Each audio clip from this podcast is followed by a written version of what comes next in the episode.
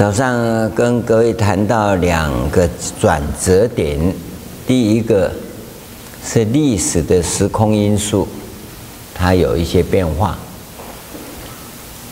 那我们要懂得如何去运用。第二个，那你跟生命必须要有连结，时空的转变呐、很多人体会不到，在进行品里头，你要看到过去善巧，现在善巧，未来善巧，十善巧当中啊，这个是时间，一个是空间，欲界善巧，色界善巧，无色界善巧，这个是空间啊。你这个时空不懂得运作，你下面就很难讲。哎，你不要讲什么，因为再就是才是啊，有办法谈到你所真正所要的运出界的问题。你假如这个没有的话，你是不可能的。所以我们才会跟各位谈一个具有大气度、大格局。你一定有世界观跟历史观，那没有的话，你根本就不可能。你只是在混饭吃的。啊，我管你世界怎么样子，是是什么历史怎么样？我现在一口饭吃就好，啊，骗到就好了。有没有骗到不一定，有的做的要死啊，才换到一口饭吃。这个你要留意到。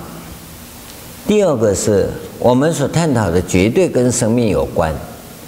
跟生命有关呢，你就一定要跟人家相处。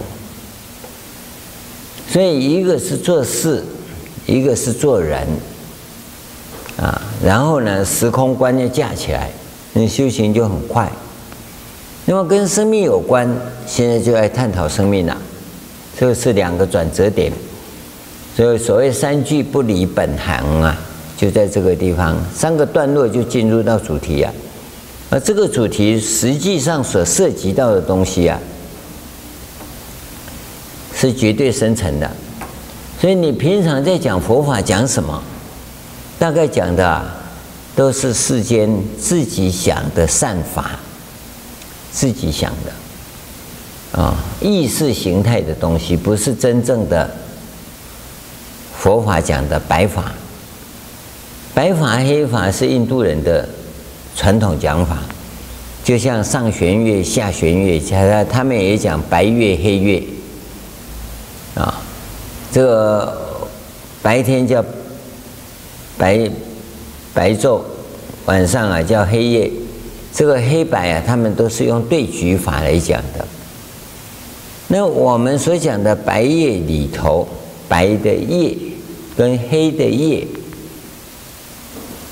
是从真理上的判断来讲的，真正的白夜是对你的正能有增加，会对正能有增加，才叫白夜。所以我们在讲四正勤的时候，绝对不是你讲的；我们讲四念处也不是你讲的，因为你讲的都是意识形态，都是人家讲过的，人家没讲的。你不听，啊，也死得越早的人讲得越好，哦，那那些婆罗门教讲的这些啊，都比佛陀讲的早。那你到底是学婆罗门教还是学佛佛陀讲的？你要搞清楚这个部分。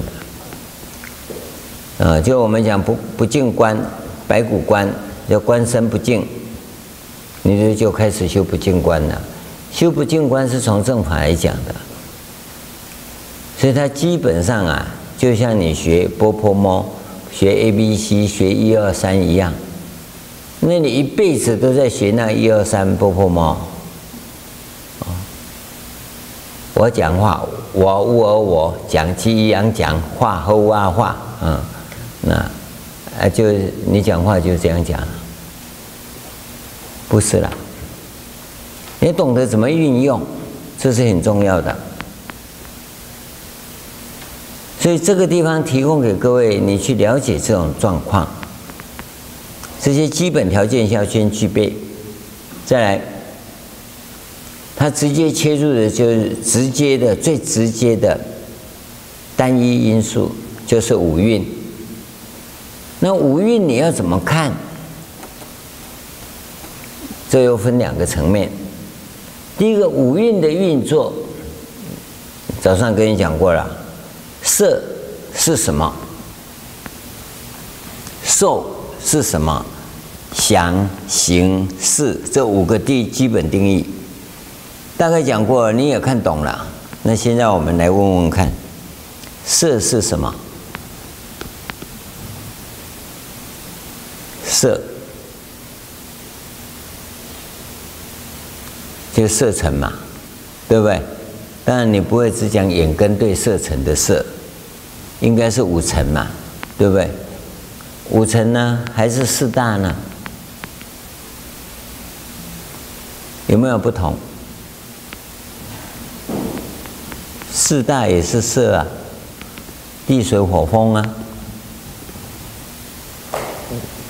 啊、五尘呢？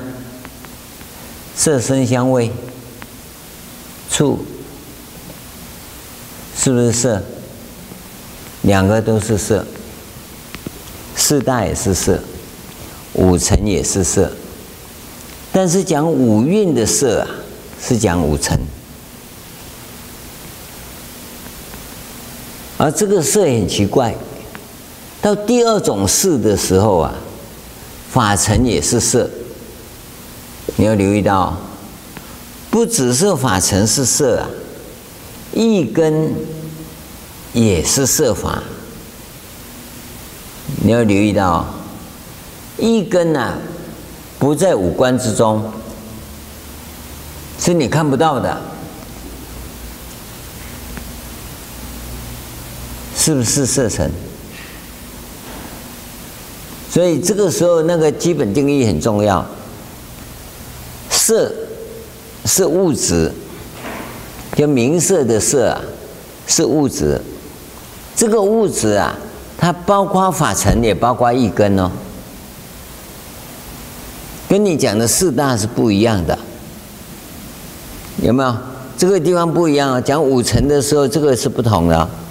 五尘，那么法尘。法尘你看不到啊，对不对？一根你也看不到啊，但它都属于色法里面，这在定义是很重要的。你只要不留意啊，我跟你讲，你书看的再多都没用。这是从移情来的，资料里头根本就没有。所以部派佛教里头，他们吵得很厉害，这是其中之一。名色当中啊，指的是四大还是五尘？假如是指四大的话，那一根不算四大，法尘不算四大，那你就吵死了。所以你说来这里学什么？大概出去跟人家讲啊，没有人会相信，因为你不在这里跟这里学这里的东西呀、啊。外面学者是很清楚的，你不要以为那些教授啊都是会教的野兽啊，也有几只是不会教的啊。他们是很客观、很冷静的行者啊。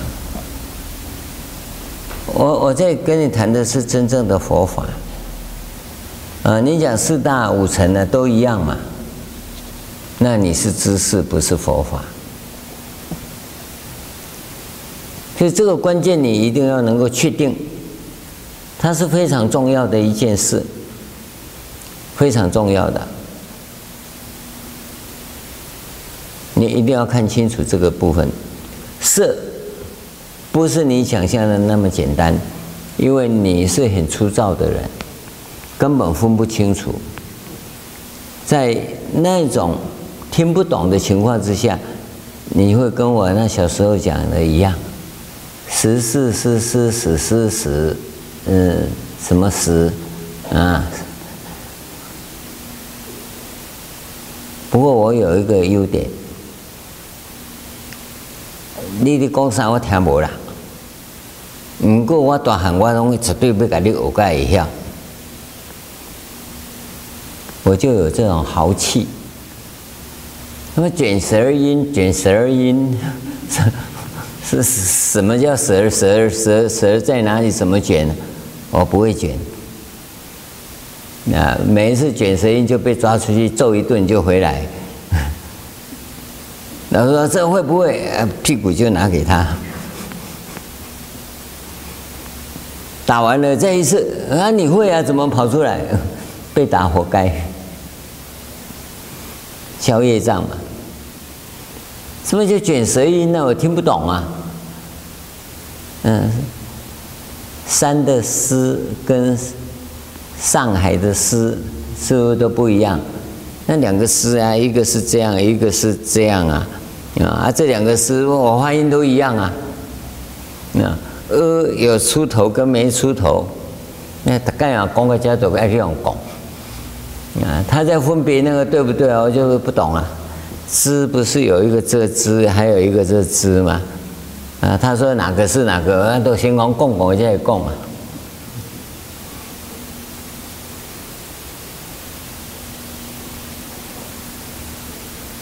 不懂不要紧，但是我会很注意听。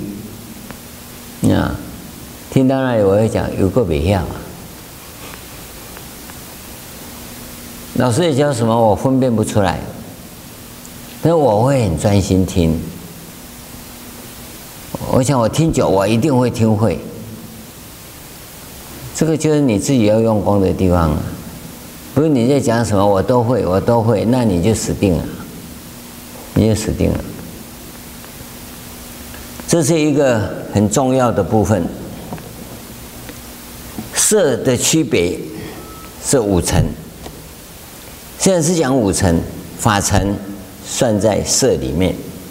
一根，一根跟五根是一样的，都属于物质结构，物质结构，所以它属于色尘，知道吗？哦，五尘是物质。六根是物质结构，那么法尘呢？是不是物质结构？当然要物质，物质它才会跟物质结构相应嘛，才会产生物理现象嘛。所以基本定义你要弄清楚啊。好，色这个东西，这个色为什么如巨梦？桌子就在这里，这哪有剧梦？还是这个声音？昨天也是这个，明天也是这个，哪有如巨梦？为什么？然后你就开始强压，那观色如剧梦。所以有个孩子考上大学，来报名回去呀，过年。爸爸说：“你读什么？我读哲学系。”啊，爸爸，哲学是什么？哲学啊，我跟你讲啊，你讲有，我讲无啦；你讲是，我讲不是，那就是哲学啦。你不讲哦，我只是不懂哲学是什么。那你这么讲，我怎么知道啊？哎，公。你讲低头，我讲不是低头啦。哎，那别低头给他讲，啊，我若牵落去，你看是不是低头？别个别起卡就走啊。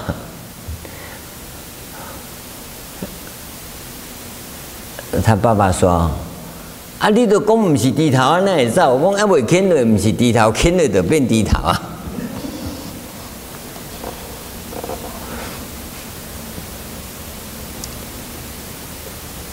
你你讲得出为什么吗？你以为爸爸不懂？爸爸只只讲相，不讲理。他理不懂啊，怎么跟你讲理呢？那你懂得事也要懂得理呀、当然，一个读半个学期的一个学期的孩子，你叫他讲这道理是讲不懂。他也一定听到有某个臭屁教授乱凑一通啊，啊，所以他就把这一段他大概都听不懂的这一这一段拿回去讲给他爸爸听，炫耀一下，没想到他爸爸是亚迪陶出心的哦，他马上就跑了。这些都是形容词。巨墨水上泡，热实验如芭蕉，油如饭，都是形容词。你要留意到啊，佛法用譬喻的方法很多，这个都是譬喻，都是譬喻。他讲的啊，无非是五蕴运作的东西啊，都是假的，都是假的。那实际存在的是什么？实际，你记得啊？常常在讲的这个字，这是佛法的术语啊。实际存在的是什么？你要去感受那个东西啊。色为什么如巨梦？巨梦那水泡，你要冲茶的时候，泡泡起来了，马上就消掉了，就那个巨梦一样。嗯，水上泡嘛。人洗衣服的时候，那个泡泡很多啊，啪啪啪啪啪一直消下去啊。它是短暂的出现，然后就不见了。你要倒可乐也是一样，那就叫巨梦，水上泡是同样的东西。那色是一个物质啊，它为什么如巨梦？他讲的不是它如巨梦。讲的是你眼根看到的那个东西啊，是物质跟物质结构相碰的时候，它所产生的物理现象，那个物理现象是如巨梦。这个东西的存在是存在，而它存在是因为有眼睛看到它才存在啊。嗯声音也是一样啊，你听到才叫声音，你不听到哪叫声音？啊，我跟老和尚见面，啊，跟他讲话，我说师傅嘛，我说师傅你好吗？啊，我说师傅你好吗？啊，我说你你好吗？哦，你最近不错。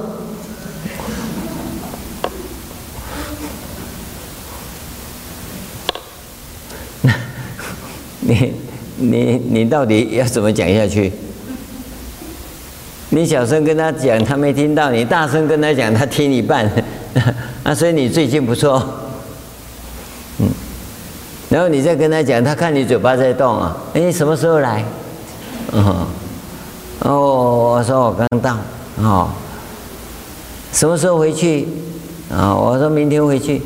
啊，然后他就会讲一堆，然后就转回来。你什么时候来？哦，我又跟他讲一讲，讲一讲啊，什么时候回去？又来了，啊，讲不到十分钟啊，就问你五六次。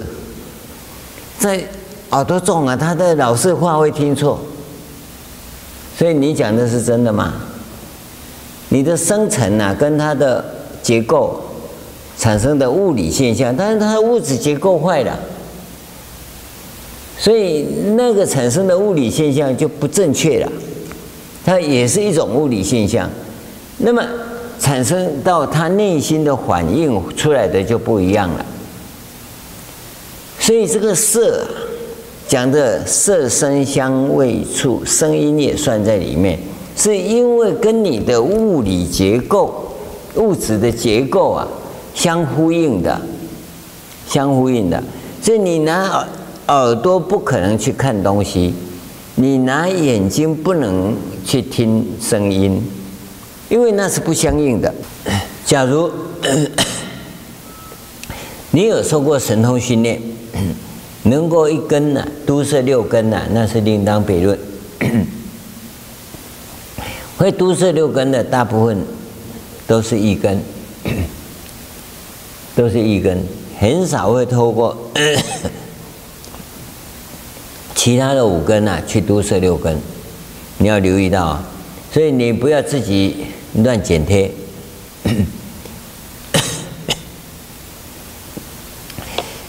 所以，当你的色尘跟物质结构不能相应的时候，那物理现象不就不能产生了？所以，它的存在是真的吗？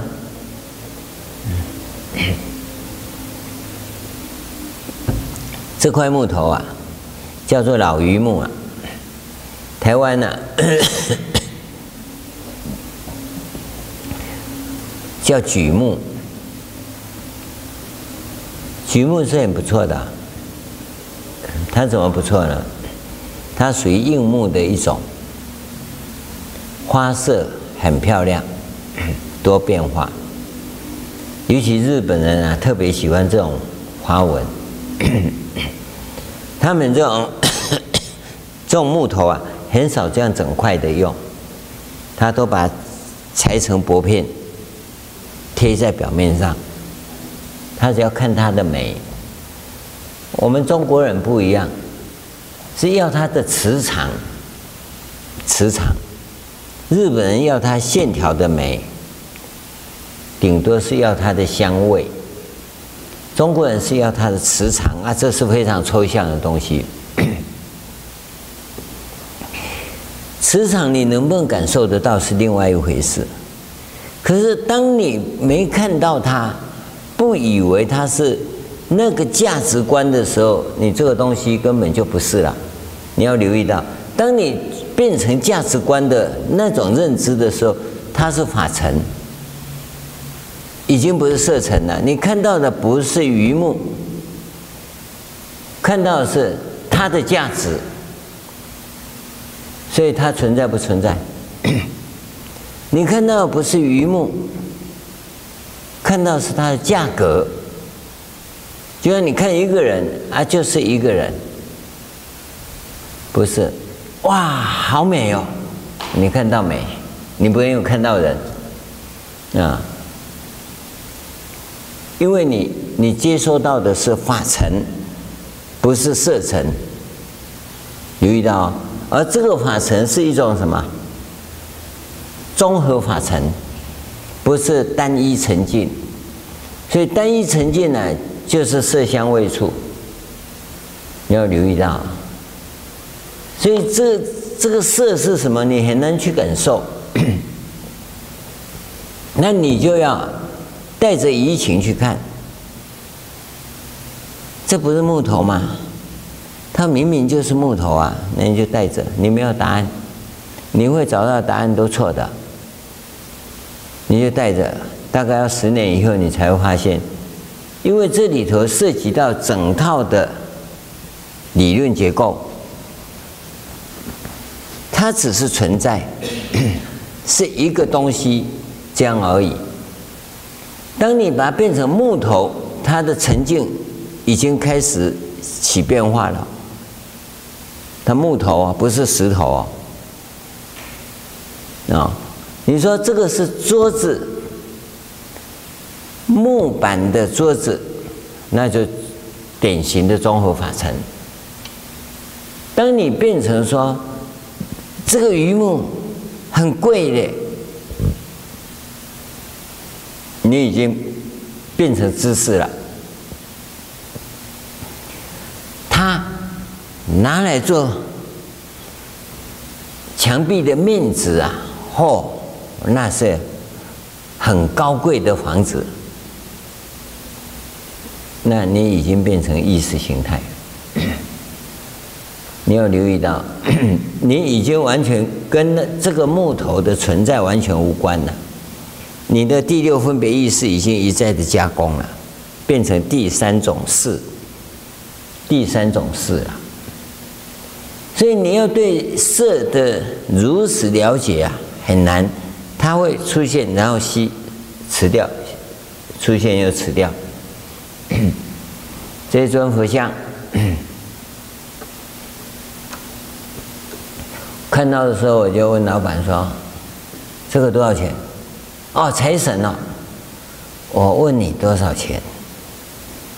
你说财神，哦，然后我就跟他讲说，那这是什么财纸？哦，这个财神是有两百多年了。那越讲越离谱，哦，我说我知道了，两百多年的财神呐，他是什么做的？哦，他铜的。我说哪一种铜？嗯，铜。你看啊，你真的要深入跟他讲，他就傻住了。我说啊，那他红红的，是不是红铜？嗯，对，这是红铜。我问他红的是不是染的？有啊，他煮过的。你要留意到，都在法尘上转，他看不到真实的。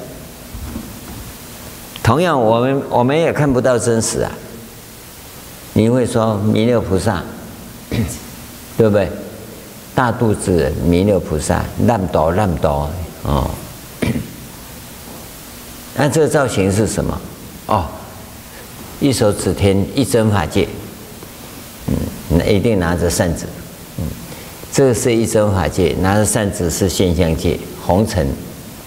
啊，那所以呢，他不出三界，不入三界，常住三界，常在法界中。哎，整个表法表得很清楚，你也是法尘呐，你也没有看到东西啊。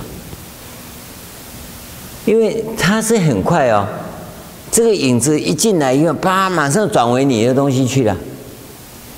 世间人是独头意识，我们也差不多啊，我们就绕在那里，这弥勒就是弥勒嘛，对不对？那这指的是一真法界啊，然后有现象界啊，我我们马上掉到法尘里面去了，他也掉到法尘里面去。不过你的法尘是比较有福报啊。你都绕在这个思维的系统里，虽然是也是独头意识，但是呢，你总在这个范围内。但是世间人不是，他把你当做一种生尘，其实他没听到你在讲什么，啊，所以他也是跟老和尚一样，捕捉一点动就打一炮给你啊。他只想讲他想要讲的，他不是要讲你要听的。但是你要知道，他有听到你讲的，而讲出你要听的，其实都是法尘来往，跟色的沉静完全无关。留意啊，这个时候你就要知道，色到受之间其实有很大的距离。有很大的距离，你色一到啊，色进入你的生命体里，就是物质跟你的这个物质结构相应的时候啊，产生的物理现象是在右脑。这个这个我是跟你分析的很清楚啊，应该你要做表了。色物质跟物质结构。物质结构都在身体上面嘛，对不对？这个物质结构一相应的时候产生的物理现象，它是在右脑回荡的，这叫根的当体记忆。根的当体记忆啊，就叫做想，叫做想。所以这个。物质跟物质结构产生的相应，在右脑回荡的这个过程里，你看它已经色受想了。物质跟物质结构相应，产生物理现象，这个就叫做受。产生物理现象的嘛，这个叫受。那么这个受在右脑里头回荡的这个时候叫做想，叫根的当体记忆，这个叫想。好，现在问题就是想从右脑到左脑之间呢，要经过行，经过行，它才拷贝 copy 过来到左脑变成四的当体记忆，它是影印过来的。四的当体记忆就是四，心四的四。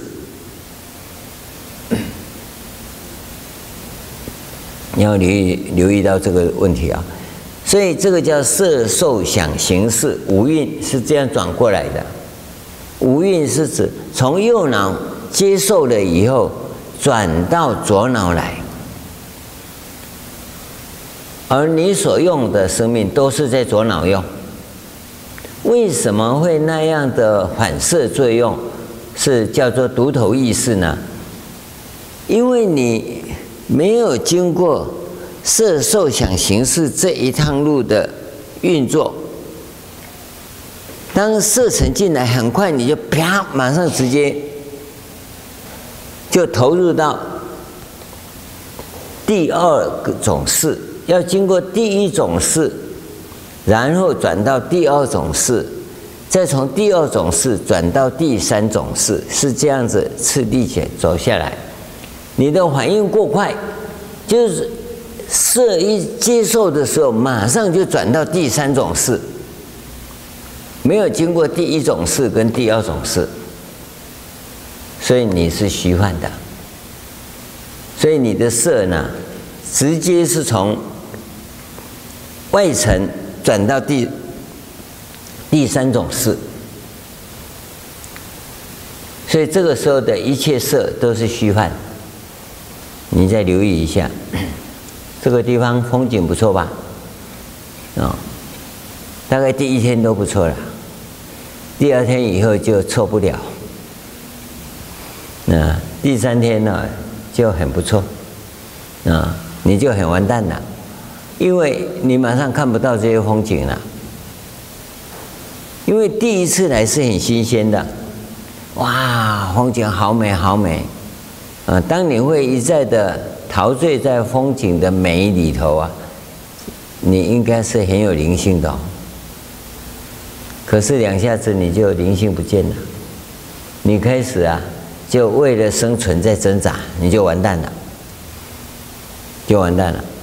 所以这里的美，不止阳光、下雨、云雾都美，而那个美啊，不是要你站在那边哦，空气好甜哦，这恐怕是造业。你在忙碌中啊，突然间一看，哇，不错。我马上回想，把道场弄好，让很多很多的人可以来享受这个美景。你马上就天王，天王报就出现了。你一看这么美，哼，那个夭寿哈，就叫我一直做，一直做，害我都，哼，才不跟他讲，我自己享受就好。你的地狱报现前。因为你的心性在那个地方没有办法弄好，美是无所不在，你不懂得欣赏，那不是风景你不能欣赏，人性的美你也不会欣赏，与人家相处互动的美你也不会欣赏，你知道吗？所以你要吃豆干，一定要吃哈哪一家的豆干那。对吧？啊，这听到那一家就很好吃了，口水都要流下来。那、为什么？因为它太有名，太好吃。当报纸一报，黑心食品夭寿在甘美家里，然后人家一讲到那一家品牌，嗯，黑心食品，你看，你都是从那个沉静啊，物质那边直接就掉到第三第三种事来。这个是很麻烦的，你要经过第一种事跟第二种事的运作，这才叫灵性。你不经过第一种事跟第二种事的运作，没有灵性。而且你甚至于不知道有第一、第二、第三种事，然后你在看经文的时候，完全用第三种事在做解读。这个是天大的不幸，天大的不幸。所以我不在于要跟各位讲说这个文字上是怎么解释的问题，因为你用第三种式解释的，一无是处。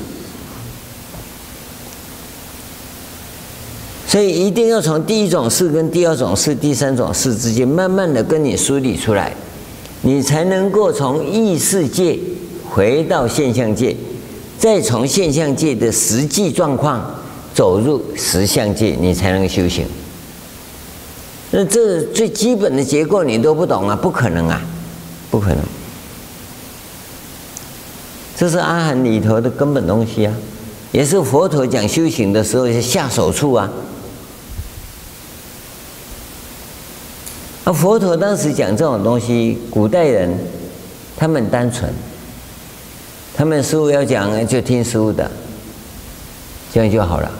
我既然要修行，我来我就听师父的。师父，古代师父很轻松啊，啊，坐在那里讲一讲，大家都顶礼而去。我这里讲一讲，只有我自己顶礼呀，嗯，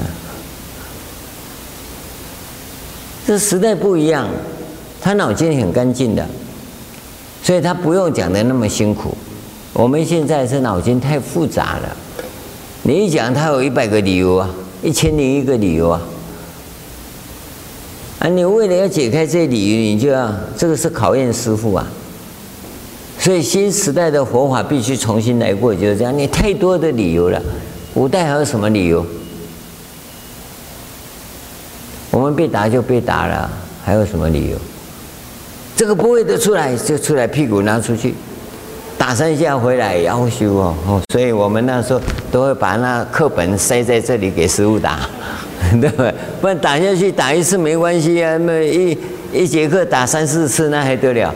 哎，一定要垫着书本给他打。这是老师一打什么声音？没有，我看看，砰，书本掉下来。那就很坏的学生了，啊！今天学生不止这么坏，为什么？你你你自己看嘛，你要复杂度到哪里去了？被打就被打，想办法被打不要那么痛，只是这样而已，啊！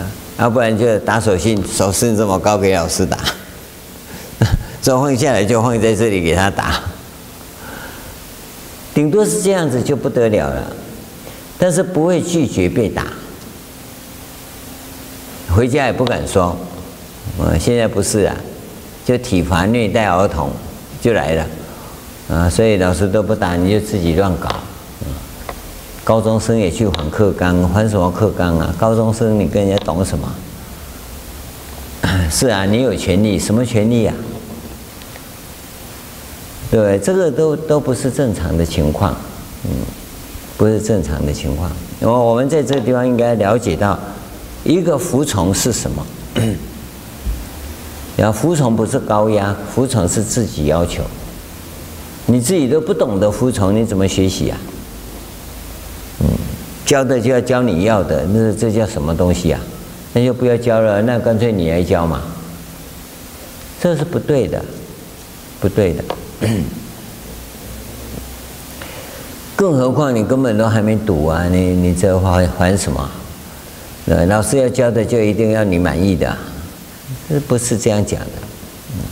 这个都是从沉静直接就掉到第三第三种式。所以这个一个一个你要看清楚，色只是所那个部分。不是这个东西不存在，是这种东西经过你的影像一直在那边影像剪接。你有空的话，你找国药啊，到我们天冠影音室去看看他们剪接东西。那几年前录影的哈，现在要你就把它拉出来再剪接接下去，你根本看不到，就跟我现在的录影设备那么好啊。然后他套下去，这里按下去，那屏幕出来。好，下一段，下一段是那里按下去就接上去了。你你的你的大脑比那个电脑快得多，就是这样剪接的。再看到一个，然后看起来一样先霸我一件，对吧？再看到一个沉静的影子，你自己就生出一堆来了。那人家有课纲，他马上就还课纲啊！你到课纲内容知道吗？这个就就是个问题，这是恐怖的现象。不是反课纲的那件事情对不对？是你那个前提性的问题有问题啊！你说教师来还课纲还有可能，我要教的人我知道嘛，我来还嘛。那你是学生跟人家还什么？这一定被怂恿、被利用嘛。所以这个里头你要留意到，你在已经到第三种事以后的地方去了。我们是要往前走，往前走，看到生命的源头跟生命的真相。这第一个色，第二个是受。这个受啊，跟后面的受是一样的。你看那个十二因缘图。这里头啊，跟各位谈，色是指这个部分，受是指这个部分，所以在修行的时候，色受对治，将在那个地方是很重要的一个本事。那么这个色到这个地方，经过六入到处，它就是从左脑到右脑之间呢、产生一个。想行识的这个问题，色跟受的对峙啊，也就是物理现象产生以后，那种回荡不经过行而变成事，这是需要很大的正能才有可能做到。我们现在是不可能。真正一个有善根的人，色以后是不想到受的，那叫善根。可我们不是，我们从小一直教你，然后一直污染你，然后一直奖励你。啊，一个小朋友第一天啊上幼稚园，那一班几十个，下课老师带他们去厕所。厕所有一个最快的啊，每个小朋友都脱裤子在尿尿。这个小朋友啊是没有脱裤子，拉拉链小鸟拿起来尿完以后放进去，他就出来了。人家裤子还没脱好，他已经尿好了啊。那老师就跟他很高兴的说：“哇，第一名，第一名！”他没听过第一名，但是老师一赞美，他觉得第一名不错。回家跟妈妈说他是第一名。然后从此以后啊，他就一直要追求第一名。你看哦，一个色就一个赞美，他马上接受了。那这为什么会产生这种现象？是你小时候就一直教他，一直灌输他，产生的结果是什么？对不对？叫爸爸，叫爸爸，哇，叫爸爸了。他不是叫爸爸，他很聪明啊。假如你抱着他说叫爸爸叫爸爸，有一天他说叫爸爸，我想你会吓死了，啊，他只有爸爸，很奇怪，这小孩子就只有爸爸，不会叫爸爸，那你就很高兴抱着他，他知道这就对了，所以他就一直叫爸爸爸爸爸爸爸爸，因为你会一直抱着他，搂着他，亲着他，这是一种奖励，他受了。所以他就由这个地方直接跳到这里。其实刚开始第一期生命的时候，他是透过这里产生这个现象的哦，才有处哦。色经过六入，产生这个处叫物理现象，这物质、物质、物质结构、物理现象，然后接受了嘛。这是很粗的讲法。其实在这个时候啊，它就产生了。很维系的部分呢、到这个触到受来就变成爱了，你就有取的嘛，对吧？爱就有了，爱一有的话，不要人家教，他知道第一名是一种荣耀的时候，他现在吃饭也要抢第一名，那走路也要抢第一名，什么他都要第一名，他知道第一名是什么，这个时候就爱跟什么事结合了，爱跟事就结合了。所以他就活在第三种事里面。各位你也一样，嗯，你的第三种事还有第四种事，那是更麻烦的。第三种事是迎合社会的需要，第四种事是反社会的需要。你要这样，我偏不要。那通常这种东西就就叫三恶业，三恶业。有些人有些孩子啊，我们叫好动，好动就小孩子，你拿给他他就丢掉，你再捡起来拿给他不要丢，他还是丢掉，那那是他的本能，他在学习成长。看到东西伸手去拿了就丢掉，拿了就丢掉，他在训练他的成长，身体的成长。那有些精力充沛的孩子就好动。我们叫过动儿，过动儿他有个情况，不行，出来，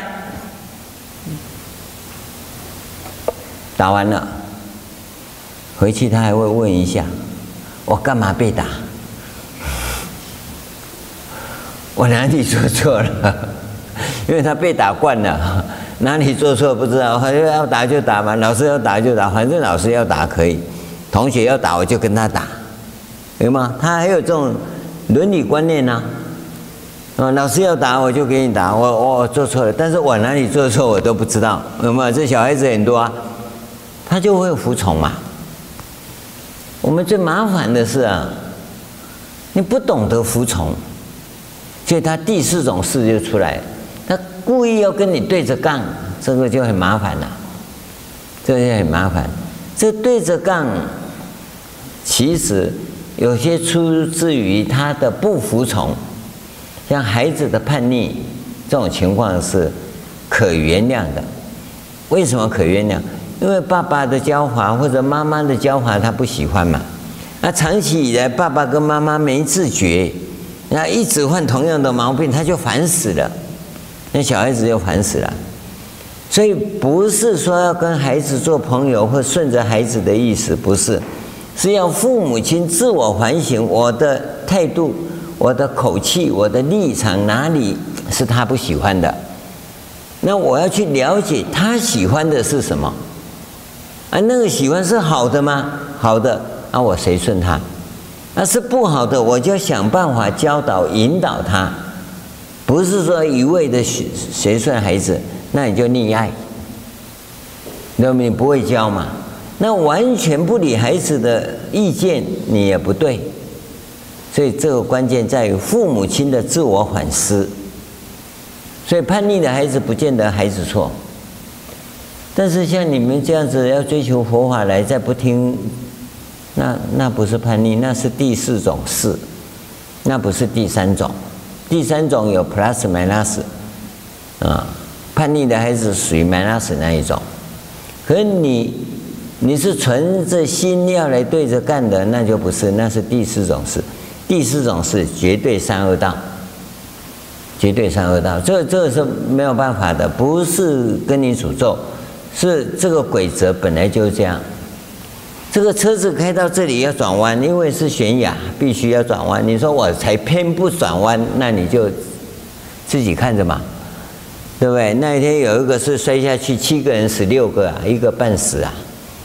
哦，那另外有一部车摔下去以后没死，受轻伤爬出来，啊，那你就试试看看你受轻伤爬出来好，还是七个死六个半，随你啊，啊，因为那还有你过去的因缘跟福报，但是第四种事啊，绝对是三恶道的。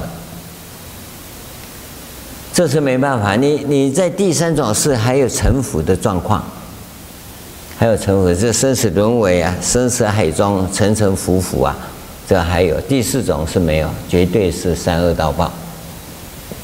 好，那么现在讲受啊，是指两个部分呢、啊，哦，我们这个地方所看的最后面的这个部分，名色六入处受的这个受，其实在第一阶段里头讲的，名色到六入之间就已经有受了，啊，物质跟物质结构相碰的时候，就产生物理现象，就就已经受了，就一碰就产生受了。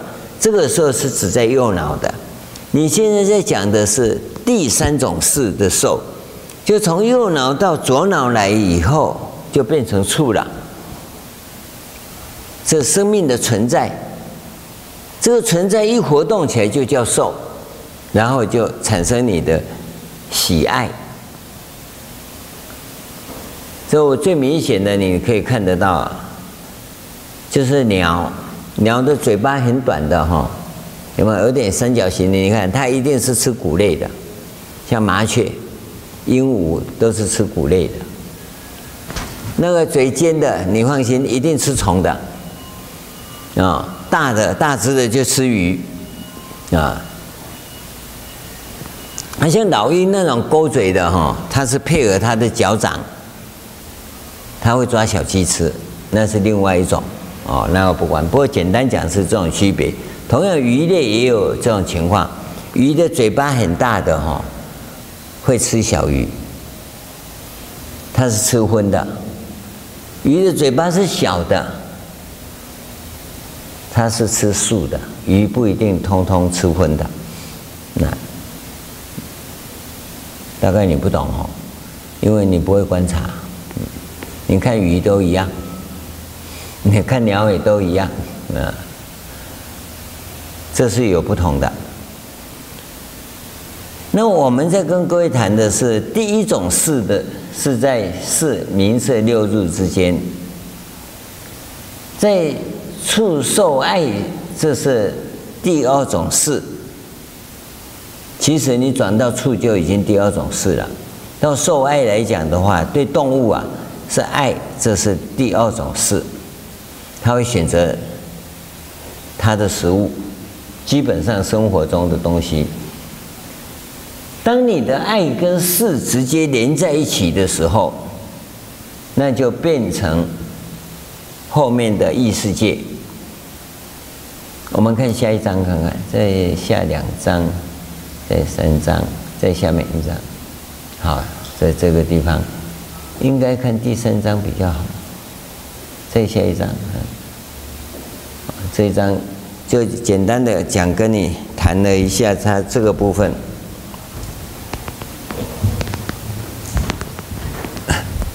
因为你第三种事啊，它是来自于直接从爱跟事的对。对应关系，是跟爱的直接关系，这是一种综合法尘。所以你在这个里面，这个范围里面，它是异世界的生死轮回。这是第三种事啊，这边是第一种事，这边第二种事，这边第三种事。你到第四种事啊，那就不用谈了，那地狱恶鬼啊，哦，那你就在这个第三种事里头，它有。沉下来有浮上来，沉下来浮上来，生死轮回，生死海中沉沉浮浮，是在这个地方。这个里头你要留意到，我们在跟各位谈的是，你这个受在这个地方啊，主要是色受的问题。那么想维系的部分在这里，这里就比较粗了，到这个地方就很粗了。这个地方你的有取，这个就是色受啊，这是很粗的，你看不到这个部分，你只是会从这个地方到这个地方来。我们再往下看一页，再往下，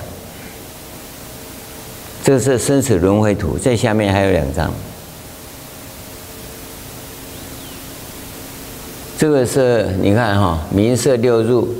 色受想行识的结构，跟着当体记忆，经过思有没有行，变成识的当体记忆，就累积到那边去。再下一张，还有两张，在下面，这个是解释那一张，这一张。还有两张。在下面，好，再再拉上来一点。好，你看哦，你生死轮回是指这个三角形，就刚才这个部分。因为你只有四爱之间的关系，那么有是取。当你能够从这个地方，而这这个是直接进入六入的这种状况，这是一个图。好，你看再下一张，这一张啊是开始有觉生死轮回，刚才那一张是不觉，这里是有觉。那么你这个有怎么到六入来？关键就在这里。他有觉，所以从这个地方走回去。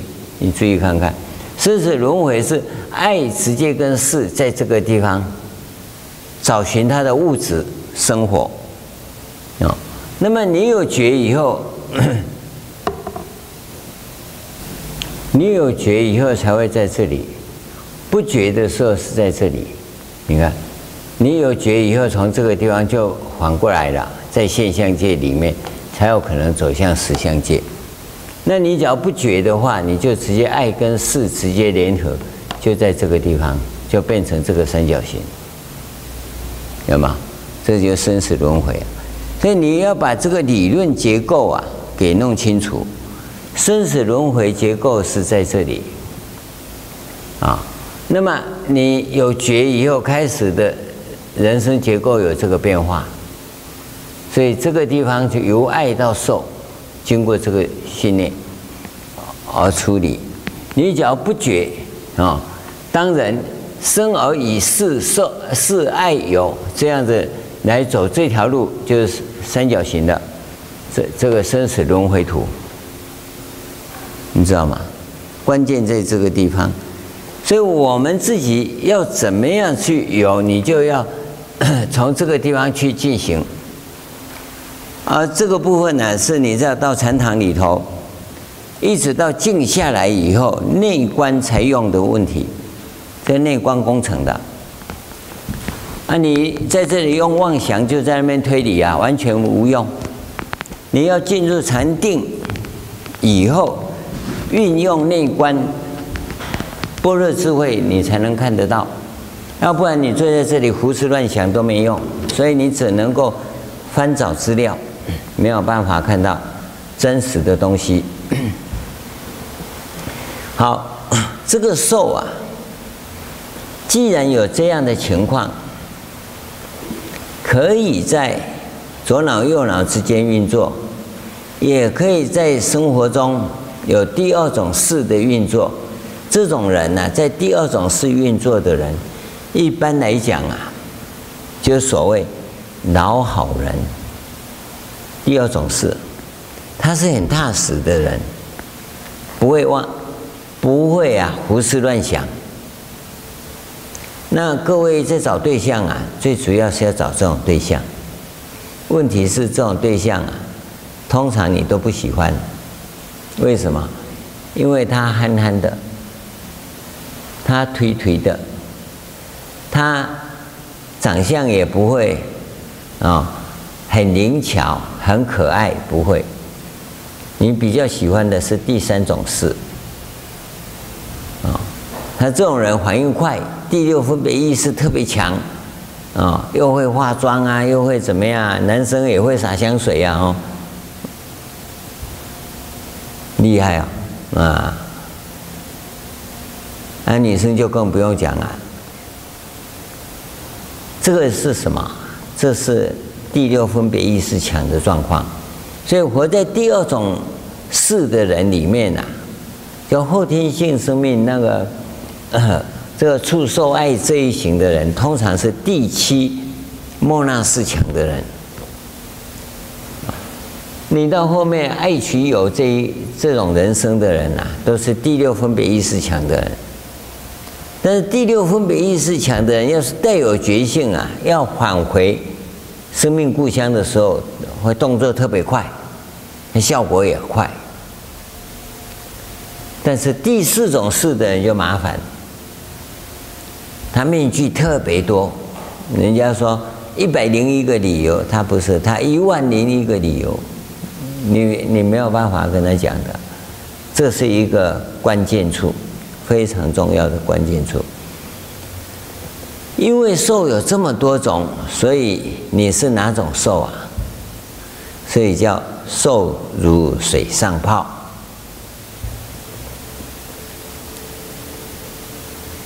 你要留意到，受有层次大小的问题。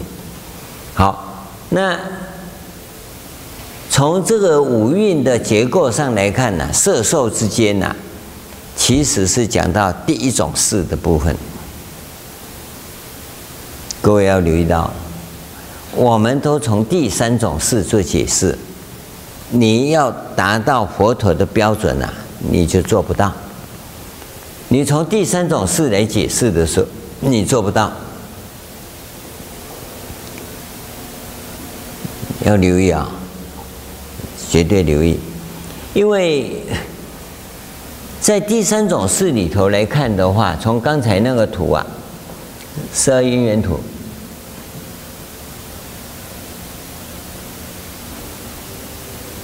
十二因缘图里头看呢、第三种事的爱呀、是色，取呀、有没有？是受，有啊，就变成爱，你要留意到，所以它是一直往后推的。所以你在这个地方讲受是什么？其实是取呀、有吗？因为你有第三种，就产生了生老死无明了，这个轮回去了。就产生这种现象，所以它其实这四种事在这里是很清楚的，所以你会莫名其妙的又跟无名结在一起，又轮回一次，然后你完全不知道，你根本就不会知道，因为你也不想知道，因为你也不想修行，也不想很认真的学佛，所以你根本不会知道，这个是你自己要警惕的。我们要从第四种是回到第三种，从第三种至少要回到第二种，才有可能。哦，真的要修行啊，回到第二种才叫开始修行。在民间信仰里劝告大家，孩子啊，回家吧。哦，啊啊，只要你从第四种开始想回家就不错了。走到一半你又会逃家，嗯。爸爸要牵你回家还不行，要用用手铐把你铐回家。第四种的几乎都是这种样子。第三种的他是要有觉性，带有觉性。第四种觉性对他来讲是奢侈品，不可能有觉性的。他自己有自己一堆妄想，他怎么会按照你的标准来讲觉性呢？因为他理由太多了。啊，这是一一个很重要的一个关键，所以因为是这样，所以我们说受如水上泡，你的受也是不死的，但是我们禅定到了色受对治啊，要进入色界定或者无色界定的这个时候啊，这个色啊，色受对治的受是很真实的，很真实的，你是从四的当体记忆要回到根的当体记忆那边了。你要留意到，这这是真的。可是你现在讲的是第三种四的受，香如热实验，香是从第一种事里头来看，香是右脑里头的物理现象，物质跟物质结构相接触的时候所产生的物理现象。这个是在右脑里面叫根的当体记忆，根的当体记忆。这个根的当体记忆啊，还在右脑里面，那个当体记忆叫做想。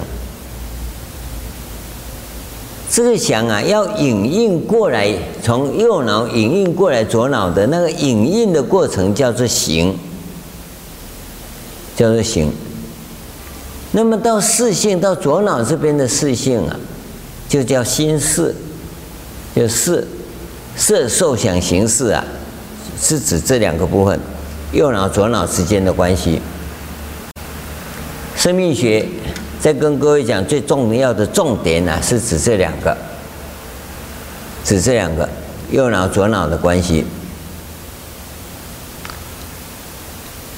左脑啊，是你的思维思辨，就是第六分别意识的舞台。第六分别意识的舞台。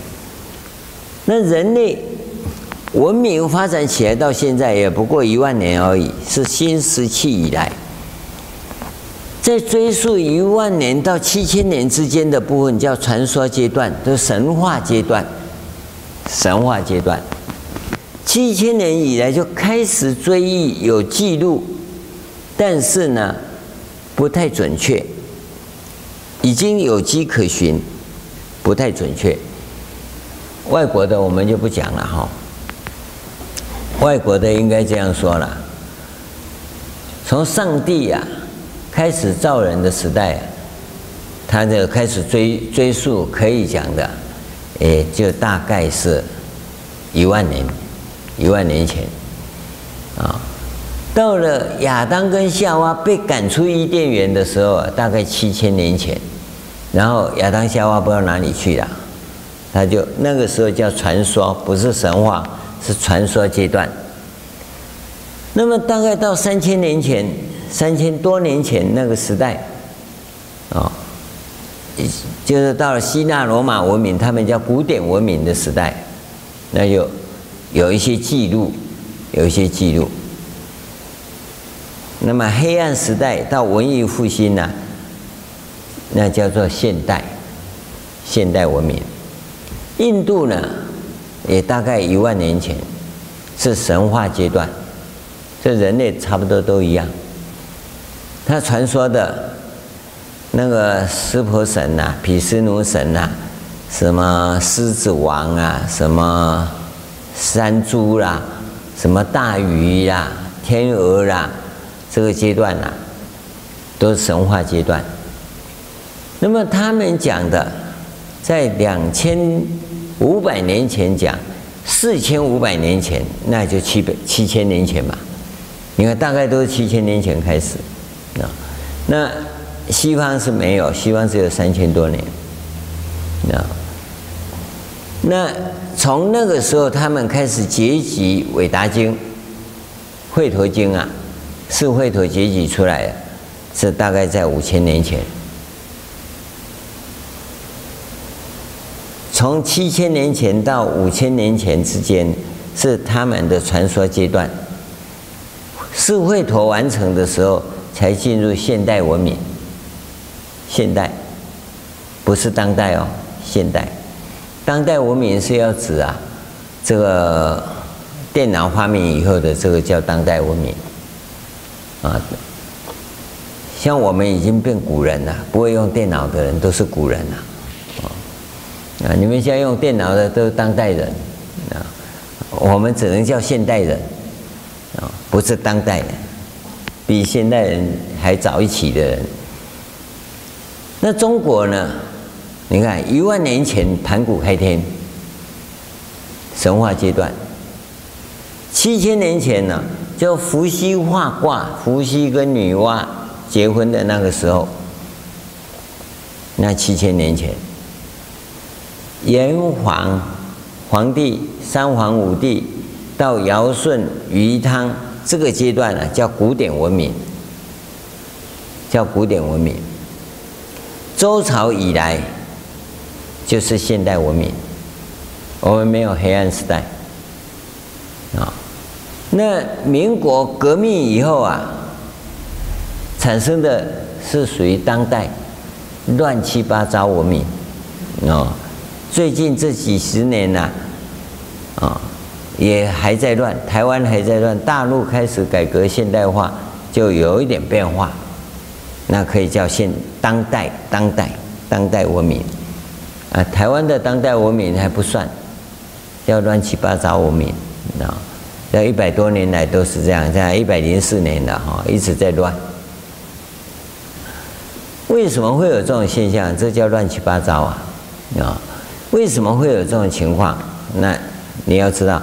完全是到第四期第四种式的运用状态。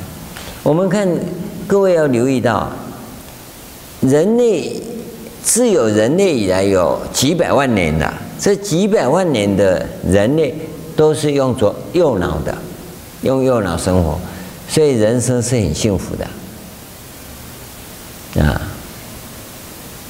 下雨淋雨也也很美呀，哦，那个时代的人是没有衣服穿的，你放心，穿衣服已经是文明了。所以现在的人不敢拍那种电影，没有穿衣服的时代怎么可以拍啊？对不对？不能露三点呐，你就就完蛋了。那啊，所以现在拍那古代的电影都是假的，嗯，还用树叶遮着。用树叶遮的是一万年前的事，不是几百万年来，几百万年来都没有。你要留意到这一点啊，这是一个你必须面对的问题。人类用右脑生活是很幸福的，但是他有个缺点，也很无奈，很无奈，因为他对于灾难的来临，他不会处理。人类用左脑以后啊，他就开始有一些克服困难的部分，这是左脑运用的优点。甚至于各种灾难可以避免，可是你知道灾难到底有没有免除啊？哦，我们可以预算，然后这个会豪雨、大豪雨、大暴雨哈，大家要迁流、迁移是没有错了。所以灾难还是发生了，啊，死伤可以减少吧？可以，但是你会发现那恐怖的情况啊，是非常恐怖的。啊，左脑使用以后好像有，现在我们讲人的寿命增长了，是增加真的增加了吗？不是寿命增加，是躺在病床上的时间增加。以前的人他病起来都很痛苦，病了就死了，拖一两个月就不得了了，没有长期照护的问题。现在呢，都有长期照护的问题啊，已经变成社会制度了。为什么？因为躺病床的时间大家普遍延长。你放心，你老了也会。所以我跟你讲，能够像明清师这样哦，九十七的是吧？啊。还要自己哈，我跟你讲，你老还有三个条件的哈，要会吃，要会跑，要会睡，哦。第四个不要骂人，在老的时候，我我不知道我老了会不会骂人的哈。让他吃饭自己吃啊。对不对？睡睡得很好啊，自己病了还自己偷偷的跑去给医生看，啊！我说你那么大人跑哪里去啊？那那不好意思啊，什么不好意思？这个是福报，这个是福报，这个才叫真的长寿啊！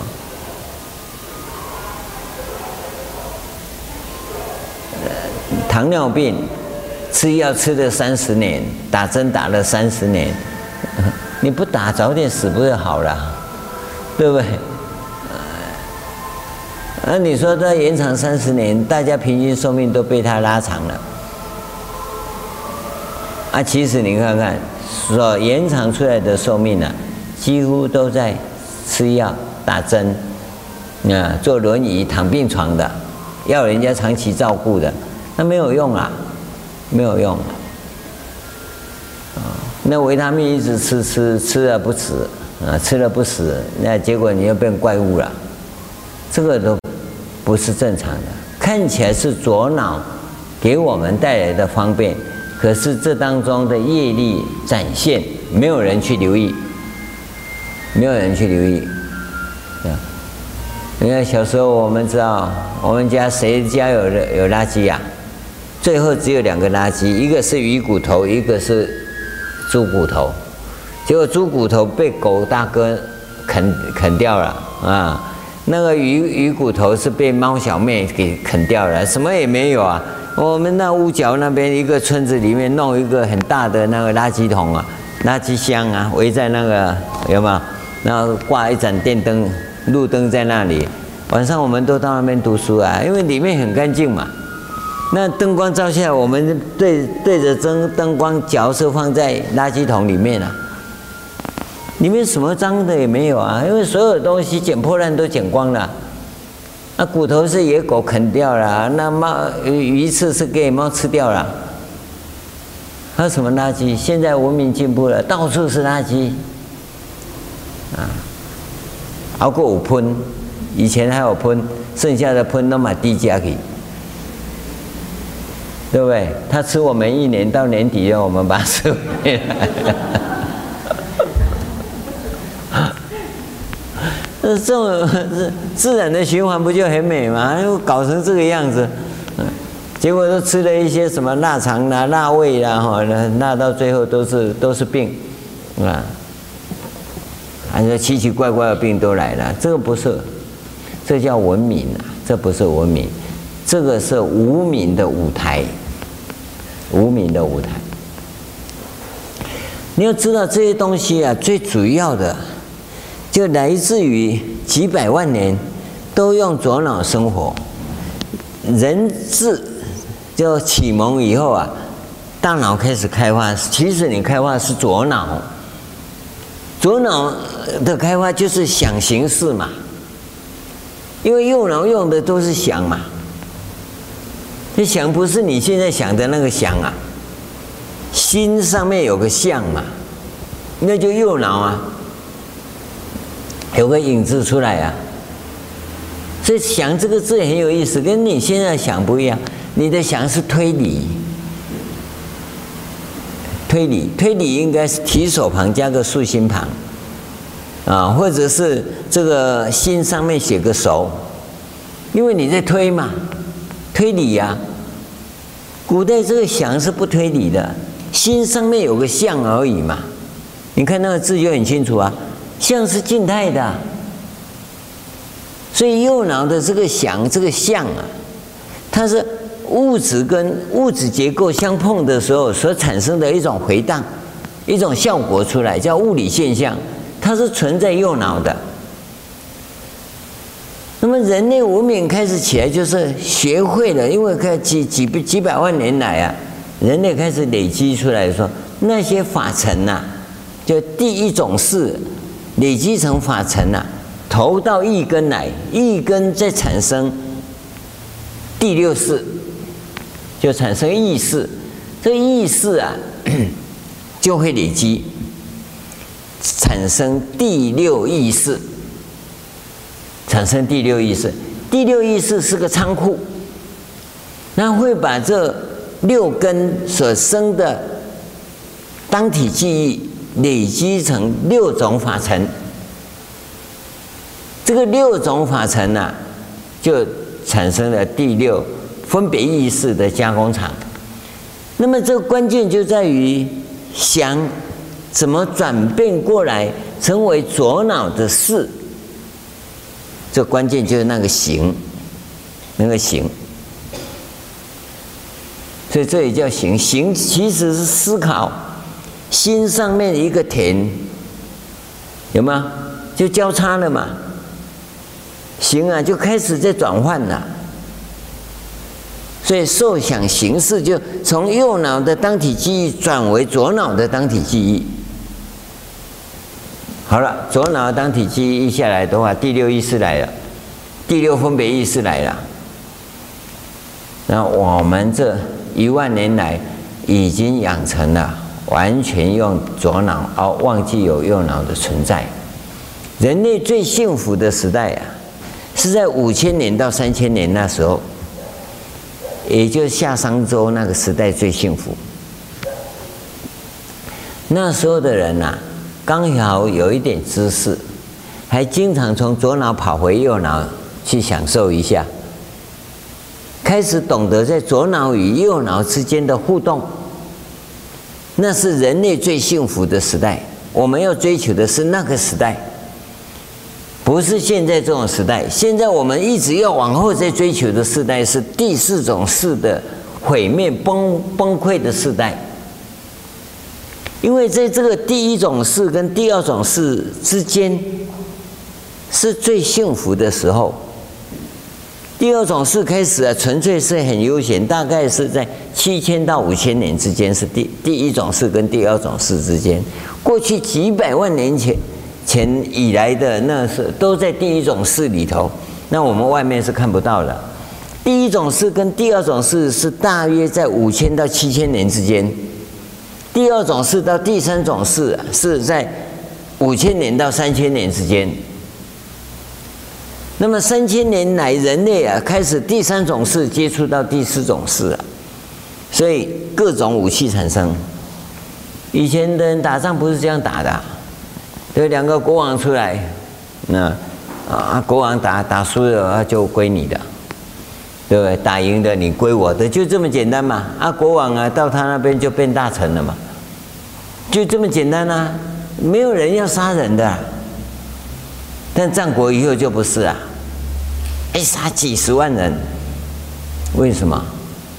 第三种事开始在接触第四种事，恐怖的状况，纯粹完全站在商业立场在考虑的。你要留意啊，吴起呀，就是这种人，他是最典型的代表。他当时啊，大概十万人吧。把对方晋国四十八万大军呐围住，你想想看啊，怎么办？他挑了八千人，叫他们回去通报，这些人通通要死。我们现在看他一杀四十八万人，是不是很残忍、很恐怖啊？但是他有一个很简单的原则。这四十八万人要不要放回去？对不对？慈悲一点，放回去啊！放回去，我要再跟他打，我会赢吗？我一定被他打死啊！对不对？那只要不放他回去呢？那就要养他。啊，我十万人吃都不够了，还在养这四十八万人，要怎么办？怎么办？养得下去吗？放回去，我倒霉；还要养他，啊，我更倒霉。所以告诉这八千人说：回去叫这四十八万人的家家人呐、啊，给他们办后事，非杀不可。因为不可能放你回去嘛，这纯粹是商业考量。因为放回去，你一定再过来打我啊。那我十万人怎么打四十八万人？这一次把你逮住，是我运用计谋把你抓起来的。那我要放你走吗？那不放你走就要养你呀，啊，可我养不起呀。所以结论就是长陵之役，坑杀四十八万人，你看多恐怖。他必须要杀，他不能让他饿到不行，他冲出来，冲出来就不得了。一个人要杀五个人哦，很难杀了，对不对？所以只有烧杀，你要留意到。那这个时候就证明人类的左脑越来越兴盛了，养养成了功利主义、在商言商的立场。那这个东西就已经进入到第四期了，尤其到现在，用无人飞机来打仗啊，用不是人来杀人，可以吗？所以左脑发展到最后时候，纯粹无人性的状况，没有人性。所以这一期文明呢，在这种情况之下，势必要崩溃，会完全毁灭的。因此啊，普贤圣的思想重新发挥是很重要，必须用普贤圣的思想重新扭转这种价值观，由第四种事回到第二种事来，那你才有可能第二种事跟第三种事之间，或第二种事跟第一种事之间的人生。你不要等这个文明呢、因为各种战争、残酷的战争到最后毁灭以后，你才被迫走到那个地步。那就是很可怜的。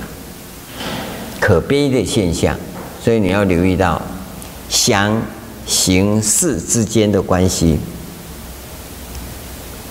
所以这五蕴的运作是很维系的，很维系的。想在这个时候，你看他用的词是有意义的，如热实验。那个物理现象产生的时候，在右脑回荡的这样状况，你去注意看看。第一次来这里好美哦，那个你那个专注在看风景的时候，那是在想，那就是右脑在接收的时候，好美哦，就这样子。我们在前面凤凰山，你去注意看看啊。夏天比较少，到入秋以后啊，那云雾从那边翻过来，那云瀑啊，云像瀑布一样的宣泄下来的时候，哇，那是壮观呐！你会愣在那个地方。为什么？那个时候你只有右脑，没有为什么。当你开始在联想了，哦，那个云呐是低气压啦，是从那么东方来的，什么那么挖沟了哦。通通是左脑的，那个美哦，被你这么解说了，一点都不美了，对不对？美是不能解说的，你就一直在那解释，哇，这这这，那那那听你讲，他就不美了嘛，对吧？一个女孩子很漂亮，那你就欣赏啊，好美啊就好了。哦，她的鼻子这样，那个那个那个那，就就韩国医美一样，啊，韩国警察说。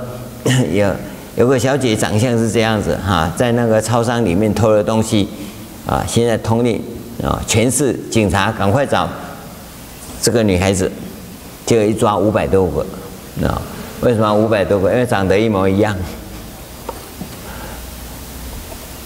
因为那个美呀、被你这样解析以后啊，它已经变成数位了，数位带进去啊，镭射给你看了。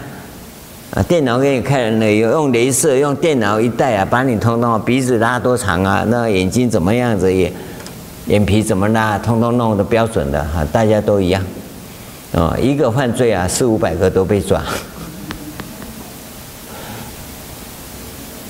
关键就在这里啊，美的东西啊是右脑的，不能解说，一解说变左脑的。啊，我们去看画展也是一样，啊，就有一个在解说他画的多好，画的多好啊，哪多好？我看都不好，哪多好？啊，有有一幅画最近喊的价格很高，叫《尖叫》，啊，那台湾翻成《呐喊》呐，啊大陆翻的比较好，叫《尖叫》。那一幅画丢在地上我都不要。然后他就一直去解释啊，他是怎么样呢？是受到逼迫啦、苦难啦、无奈啦，所以他尖叫啊。这么一讲，那一点都不美啊。他是因为那个意义而变成这个东西来的。那有他内心的苦闷，描述那个时代的痛苦，是可原谅。所以你现在不要以为欧美有多进步啊，欧美当时的人都在尖叫。那幅画就说明这种心境嘛。那你说它有价值是价值什么？它反映了当时那个时代跟社会。你现在再去画一幅尖叫啊，那真的大家都会叫，因为你现在不是那么苦闷的时代。对，这么自由，这么开放，你要还就还呐，啊，还还规定说，嗯。你你这样造反无罪哈，不能够告你，啊还有这种道理啊？所以这个我们不管，在这样的一个时代里，你要懂得，不要活到第四期第四种识里面。在第一种、第二种里，你对美的欣赏就欣就是欣赏，没有理由。一个人看一个人很美，要就很美啊。啊，你说他为什么美？他哪里美？有没有？啊，你你要支持他，你为什么要支持他？为什么？为什么？那为什么？啊啊，他能做就给他做啊，还有为什么？为什么？哇，你就偏爱他，你疼他，你怎么样？你见鬼啊！你想要你就说你想要啊，不不要人家在做什么你就说挺他怎么样？没有那回事。如果看他可以，你就给他做。啊，你说他不行，你要讲出理由来嘛。不行，一定有不行的理由，不是不行没理由。但是要重用是没有理由的，因为他能做就给他做，就这么简单嘛。那他真能做还假能做？做了我们就知道啊。这骗不了的嘛，你总要给他做一次看看，你不能都不给他机会嘛。啊，不能做就不能做，你看啊，你你已经给他三次机会，他都没有做好，啊，那你要具体的讲。你不能够说哈啊，我讨厌他，那讨厌是你的事啊，这个是关键。所以你要知道，当下的那个部分在右脑的时候啊，它只是显象而已。而右脑的这个部分呢，显像以后就消失了，你要记得哦。所以它是当体记忆，它没有不不累积的，不累积。可是透过形。影印到右脑左脑的时候，从右脑传递转移到这个 左脑的时候就不一样了，它是会累积的，识就会累积的，根不累积。这么一个声音过了就没了。可是，在识的这边呢，它是录起来了，影印过来，它保留啊。要的话你就拿出来，要的话你就拿出来，所以它是如锯末水上泡热实验的。你有留意到啊？它就是因为这个东西已经不存在了，可是影子还在，影子还在。这个留下的这个记忆啊，可以一再的调出来，不但一再的调出来，可以一再的调出来是仓库，它储存。他记忆，可是到了第六分别意识的时候就不一样了。从左脑啊，从他的四当体记忆到第六意识的累积，到第六分别记忆，他就开始加工了。他会把这一块跟这一块加起来变成那一块。所以你要留意，你你绝大部分的都活在过去，都活在过去，因为你都是那个。记忆的加工，然后我要盖个别墅，那别墅呀就要怎么样，就要怎么，都脑子里面的东西啊。我们有一个僧众在外面啊，他华严道场哦，弄了华严三圣，哇，多大多大，很大。那师父你看怎么样？很好。那我们将来道场盖了也这样，我说不这样。那你要盖怎样？我我我哪里在？我还没有到场啊！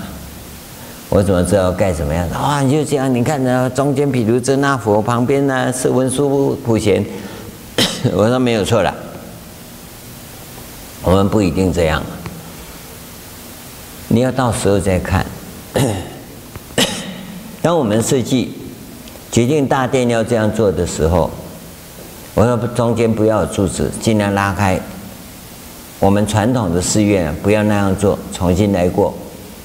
所以十五年前呢，我就叫黄师兄做五方佛，你给我做五方佛做起来。他要怎么做？我说你就做了，不要问。当时的黄金八十万，现在四百多万，喏，你看看这个比以前估计多少？原来定的价钱，涨价涨了三次。那个木雕的那个部分，花了十五年的功夫啊！有人已经仿我们出去仿了两两个出去了，啊，他们做的很快的，我们这你放心，他不会裂开的。我说做了，在想，当时在想怎么彩绘，到后来都不要彩绘，啊。画了贴金以后要彩绘啊，现在决定不要彩绘，然后还要做什么做什么，我一直在设想。大概下礼拜就完完工了这个部分。那你知道，当你看原来的华严三圣，再来看我们这个地方，那叫不可思议。谁知道普光明殿原来就是在森林里，没有错啊。本来在菩提树下，后来是再到普光明殿呐、啊。那我你你要成佛，就到后面毕多罗树去啊。啊，成佛以后再进来普光明殿跟大众开示啊，就在这里啊。无量菩萨摩诃萨，你自己要留意到，有很多状况啊，他在你的。那个右脑里头啊，它是生生世世会留着；到左脑啊，下辈子就全部洗光了。你要留意到，这个左脑右脑啊，是生命载体的基地。身体是生命载体啊，而是生命进入身体里头，就是在左脑右脑这边起作用。将来我们在运用的，也是左脑右脑之间的关系啊。这是生命活动的舞台，但是身体要怎么维持得好，要不然它只是个物质结构而已啊。要使它能够继续活下去，那么大脑呢，经过中枢神经系统，就脊椎，是管理我们的五脏六腑，你要留意到。五脏六腑的运动是让身体这个物质结构啊，能够维持不坏的基本动力，所以它跟生命没有直接关系，但是它是维持生命载体、生命的这个载体身体继续运用下去的一个基本功能。那么这一个身身体啊，叫生命的载体啊。要运用多久？关键在小脑群。小脑群，当小脑群能够健康的时候，这个脊椎呀、会归位很正常，很正常。这个寿命，这个身体的寿命可以无限长。这个叫长寿法。你要留意到，那你假如不把这东西弄好，那你只有被病折磨，叫病魔。所以，生命跟身体之间的关系是身体是生命的载体。那么，生命怎么进入身体的？就是透过这个物质物质结构相应以后，在我们的右脑产生回荡开始，这个是生命进入身体里头的一个关卡，然后从想行识开始让你的身体起作用，生命可以主宰你的生命，身体是这样来的。今天你是弄反了，你也不留意中枢神经系统，就脊椎系统，也不留意你的小脑群的运作状况，然后你就想要用土法炼钢，结果练出来的哈加几撸加几粒，就变成这种状况，这是不可能的。所以修行啊，我们用很土的方法，让身体恢复健康。所以我们叫生命载体的调整术，跟生命的导引术，让你的生命很健康、没扭曲，然后也让你的身体能够回到正常的状况之下，它可以无限延长啊！但是你只要把你的器官受伤了，那就不一定了。器官受伤就是病，你的酸痛麻痒那些、啊、是症状，症状跟病不一样。昨天跟你讲过了，这是一个关键，一个关键点。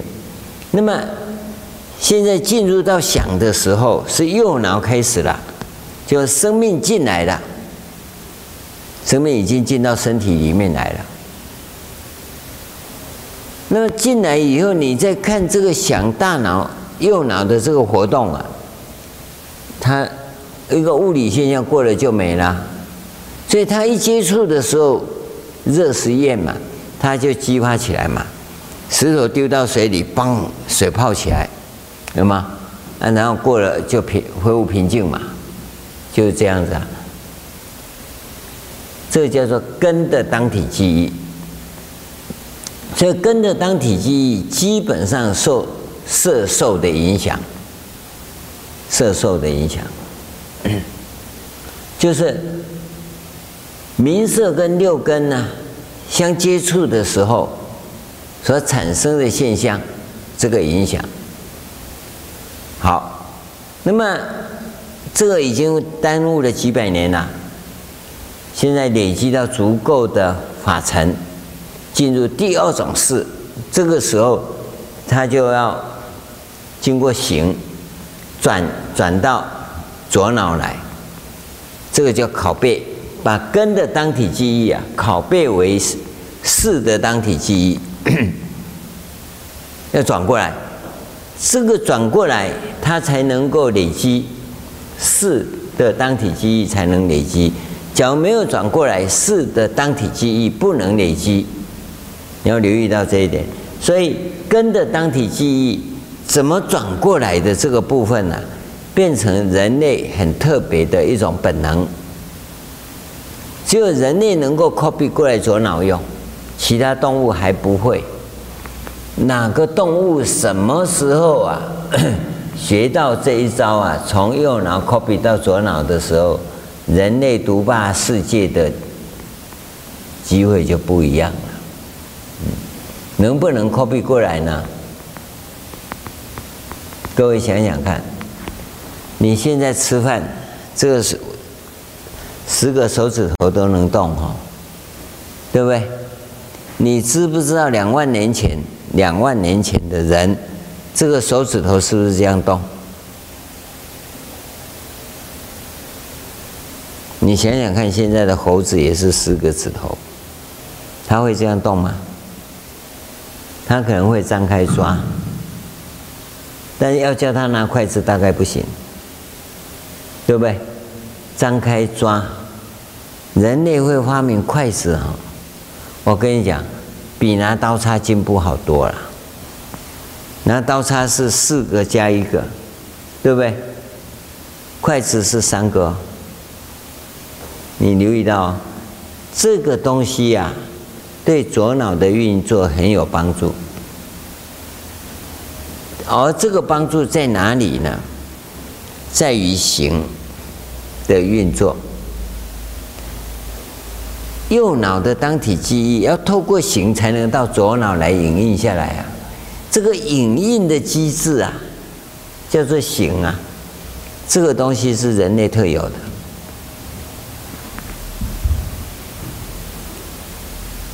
你的文明才会进步。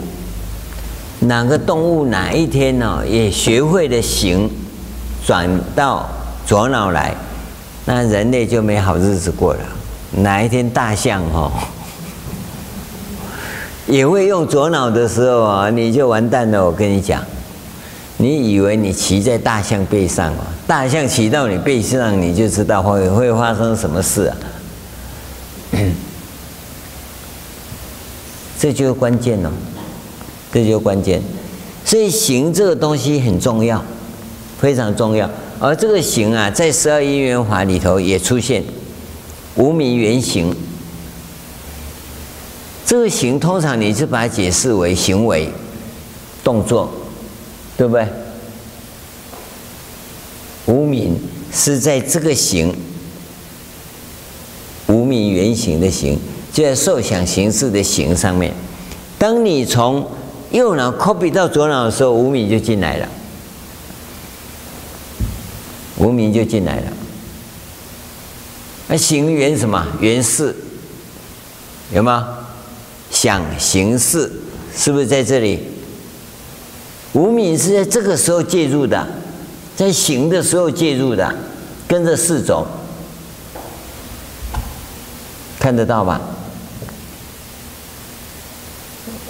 我是讲得很清楚，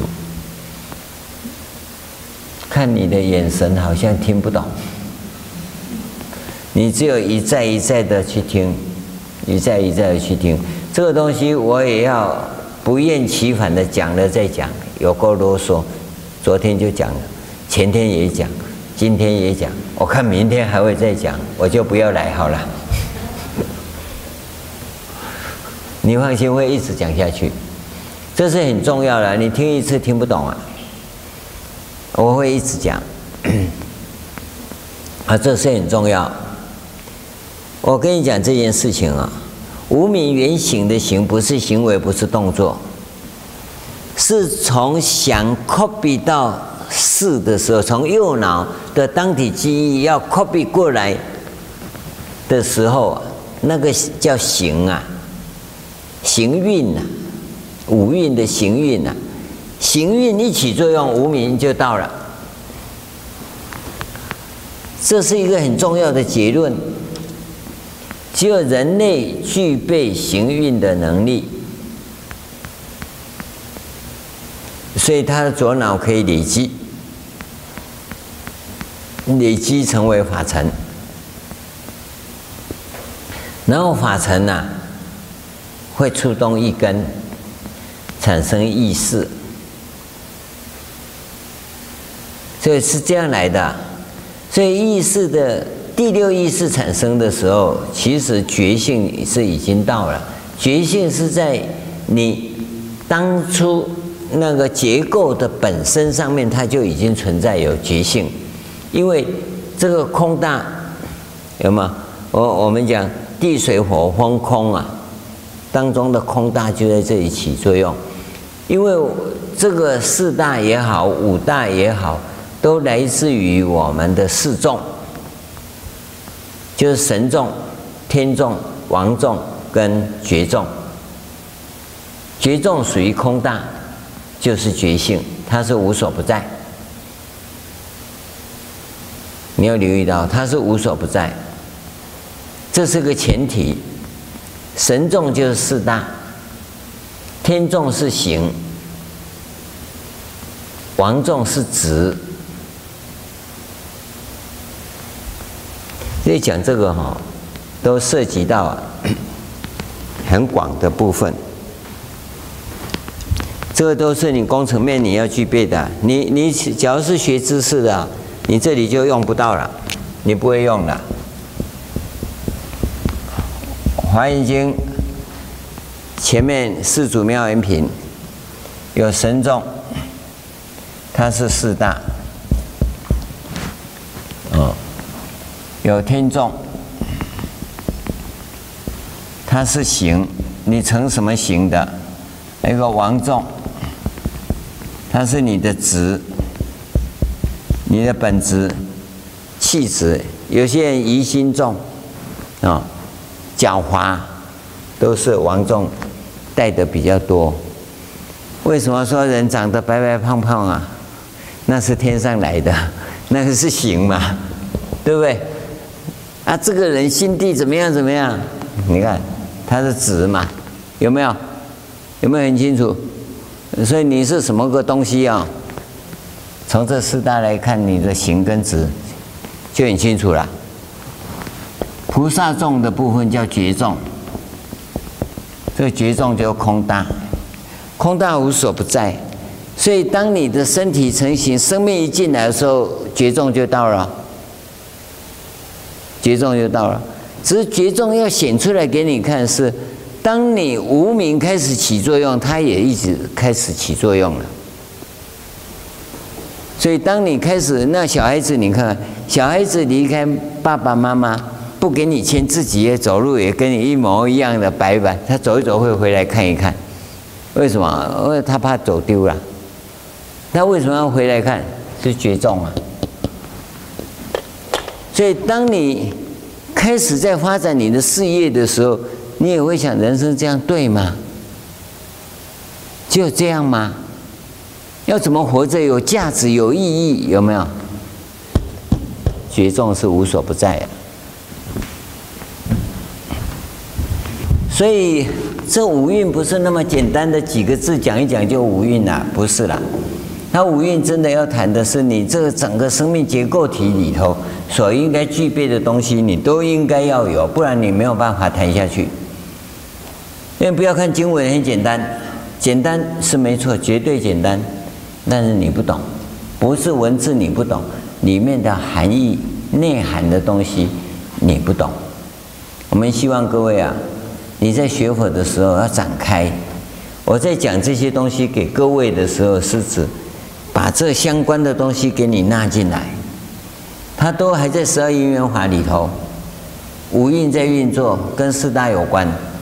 现在越讲里头啊，就越复杂。你看看我们生命学啊，多麻烦啊！你还以为很简单呢？不简单呢。